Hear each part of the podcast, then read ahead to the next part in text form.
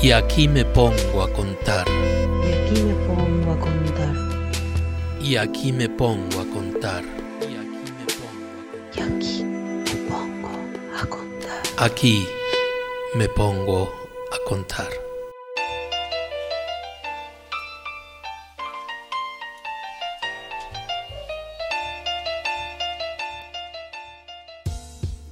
Paco Tomás es un periodista y comunicador español, licenciado en Ciencias de la Información, rama periodismo, es escritor, guionista y columnista, eh, dirige el programa Wisteria Lane, eh, que recibió el premio Triángulo 2019 y también el premio Calcicova, que entrega la coordinadora de Asociación de Lucha contra el SIDA de la Comunidad valenciana.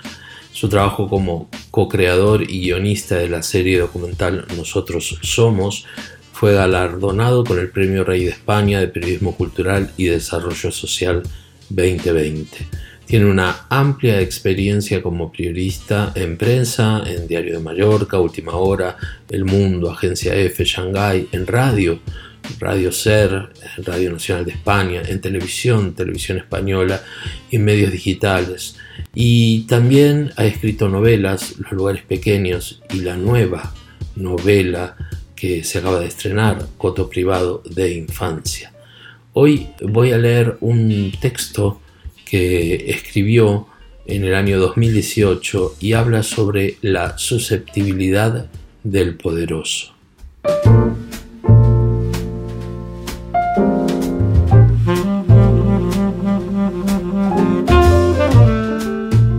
Desde que el mundo es mundo, el poder en todas sus variables, formas y postura, ha transmitido un mensaje de deseo, de meta, que lo ha hecho intocable, incuestionable. Ha campado a sus anchas cometiendo injusticias, barbaridades, y en la mayor parte de las ocasiones siendo cómplice de esos desmanes, pero si eres el poder, ¿quién va a cuestionarte? Es lo contagioso del poder, lo aceptamos, incluso con sus errores y abusos, porque en el fondo todos queremos saborear el enorme placer de practicarlo. Todos buscamos una minúscula parcela de poder para demostrar a los demás quién manda aquí, aunque mandemos una mierda. El poder en una sociedad capitalista con importantes valores neoliberales es estatus es una élite a la que está feo cuestionar porque ella misma ha desarrollado su mejor estrategia. Si me discutes, tu único argumento es la envidia, porque deseas lo que yo tengo. Son tus frustraciones, tus complejos, los que hablan por ti y ante semejante categoría en el ataque, no podemos hacer otra cosa que ignorarte. Fin del debate. Formar parte del grupo envidiable del selecto es el objetivo que la sociedad marca a sus ciudadanos, especialmente aquellas que convierten en mercancía el bienestar, la satisfacción personal y el deseo. Desde hace décadas nos han valorado y catalogado según el barrio en el que vivimos, la empresa para la que trabajamos, según el salario que cobramos, el coche que conducimos, la ropa que vestimos y nuestro destino vacacional. Ahora, ese estatus también se traslada al cuerpo. No quiero decir que antes la belleza no fuese un valor supremo, en absoluto. Quiero decir que ahora se ha estandarizado una belleza y en esa construcción social del deseo se ha invisibilizado cualquier margen donde antes la variedad y la diversidad era un valor. Hace 30 años también existían modelos con cuerpos magníficos pero no había tantos gimnasios ni tanta obsesión por la belleza física. La mayoría se repartía entre los márgenes, creando una gran clase media del físico, mucho más inclusiva, menos agresiva, donde se desarrollaba la vida real. Ahora no, ahora en el relato que construye la publicidad, las portadas de determinadas revistas, la televisión, los fotógrafos de desnudos, los flyers de discoteca, lo deseable es un tipo de cuerpo y los demás los corrientes, ven cada vez más reducido su margen para que, como sucede con todo en este sistema, si no puedes luchar contra la marea, te dejes llevar por ella. Hace unos días el ayuntamiento de Zaragoza paralizó un calendario solidario de bomberos con poca ropa porque no reflejaba la pluralidad que existe en la sociedad, en el cuerpo, y que reducía todo a un canon de belleza y masculinidad que nadie discute. Partiendo de la base de que censurar me parece la menos pedagógica de las decisiones, aparte de la más sencilla, y considero que no aporta nada a la salud democrática de una sociedad. Lo que de verdad me llamó la atención fue que las voces molestas eran de hombres de Shin, expresión que detesto pero que utilizo para que ustedes me entiendan, y hombres a los que les gustan físicamente los hombres de Jim. Lógicamente se sentían agredidos, cuestionados por la decisión. Eso lo entiendo. Confieso que me gustaría tirar de hemeroteca para saber qué opinaban esos hombres cuando a principios de los 2000 los casos de anorexia en chicas adolescentes obligaron a las semanas de la moda a vigilar la imagen que sus modelos daban en la pasarela. No les recuerdo tan ofendidos. Y resulta que ahora que se les cuestiona un poquito nada más su estrategia, se enfurecen y se indignan. Pero lo que me costaba entender era esa victimización de su causa, como si hubiese una corriente mundial que persiguiese a los hombres musculados, con abdominales marcados, y les impidiese mostrarse públicamente. Y aquello sí empezó a molestarme porque se enmarca precisamente en la susceptibilidad del poderoso, un colectivo que, amparándose en las posibilidades de su poder, ha dictado durante siglos las reglas del juego y que cuando una voz se atreve a cuestionar no ya el juego, sino sus consecuencias, levanta la voz como si realmente estuviesen siendo hostigados y estigmatizados por estar buenos, por tener un casoplón o por trabajar en el consejo administrativo de una eléctrica. El dinero, el físico son los dos poderes supremos, por encima del intelecto, y todos lo sabemos. Ser rico y quejarse de que la gente te critica por vivir de puta madre en época de vacas flacas es tan insultante como tener un cuerpo 10 y sentirte víctima porque hay una corriente de pensamiento en la sociedad que cuestiona los cuerpos normativos. O sea, no, hasta ahora el poder asumía que generaba envidias y eso le servía de profilaxis para protegerse de la opinión pública. Ahora, como no puede hacerlo, opta por convertirse en víctima.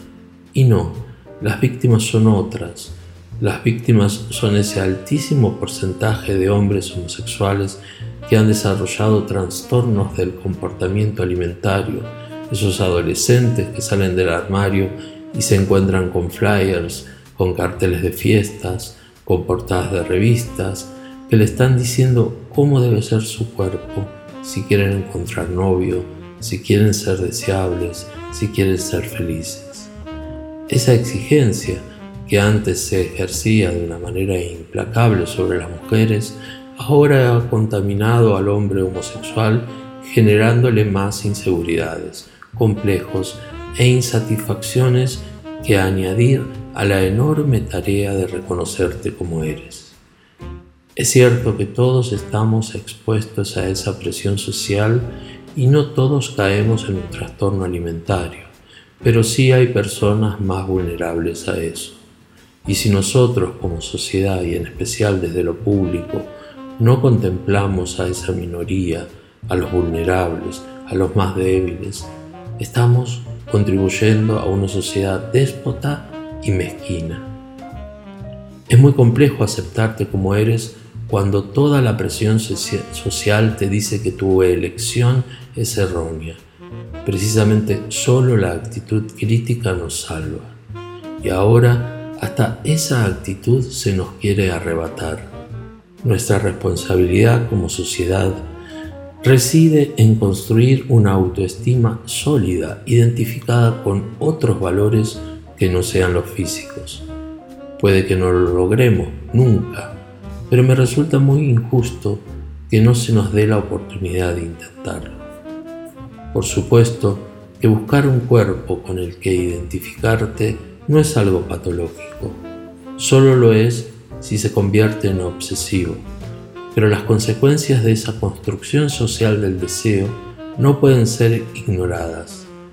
A mí no me gusta el poder, pero contradictoriamente me gusta el dinero y algunos cuerpos normativos. Por eso no me invalida para cuestionar los desmanes que se cometen en su nombre. Les voy a contar un hecho. Hace un tiempo, cuando saqué este tema en un grupo de amigos, todos objetaron que no estaban siendo coherente con mi forma de pensar cuando en mi Instagram, siempre que aparecía un hombre conmigo en ropa interior o desnudo, ese hombre estaba musculado. Y es cierto, el porcentaje de hombres que no quieren posar en esas fotos porque se sienten acomplejados por su cuerpo es mucho más alto que el de aquellos que no tienen ningún problema con hacerlo. No importa que yo les diga que precisamente todos los cuerpos son bienvenidos, que tenemos que ampliar el relato del deseo, demostrar que también somos deseables para poder empezar a cambiar las cosas. No funciona. Por eso aparecen más hombres de cuerpo homonormativos. La cuestión que le planteaba a esos hombres era, ¿te atreverías a hacerte las mismas fotos si tuvieses mi cuerpo? Y, ¿saben cuál suele ser la respuesta? No. No culpabilizo. Esta sociedad es demasiado compleja como para tener culpables definidos. Pero sí tenemos la obligación, y más desde el ámbito de lo público, de intentar atenuar el impacto nocivo que determinados mensajes pueden tener en esta sociedad. Revistas como Shanghai, Men's Health, por ejemplo, venden un tipo de masculinidad, un tipo de físico y contribuyen a construir un relato de lo deseable, un discurso aspiracional basado muy exclusivamente en el físico. Pero son empresas privadas han decidido su target y elaboran productos para ese sector. Pero en el ámbito público siempre es preferible que el discurso se fije en los vulnerables, esté atento a las minorías, a aquellos que precisan atención, para que el tsunami de la presión social no se lleve por delante nuestra convivencia y los valores primordiales de una sociedad. La susceptibilidad del poderoso. Paco Tomás, 23 de septiembre de 2018. Y aquí me pongo a contar. Y aquí me pongo a contar. Y aquí me pongo a contar. Parte de la red de podcast de El Baído. Y aquí me pongo a contar. Y aquí me pongo a contar. Seguinos en Twitter, Instagram y Facebook como arroba elbaído. Seguinos en Twitter, Instagram Facebook como arroba El baído. Baído. Hacen la artística. O- o- o- Dale, seguinos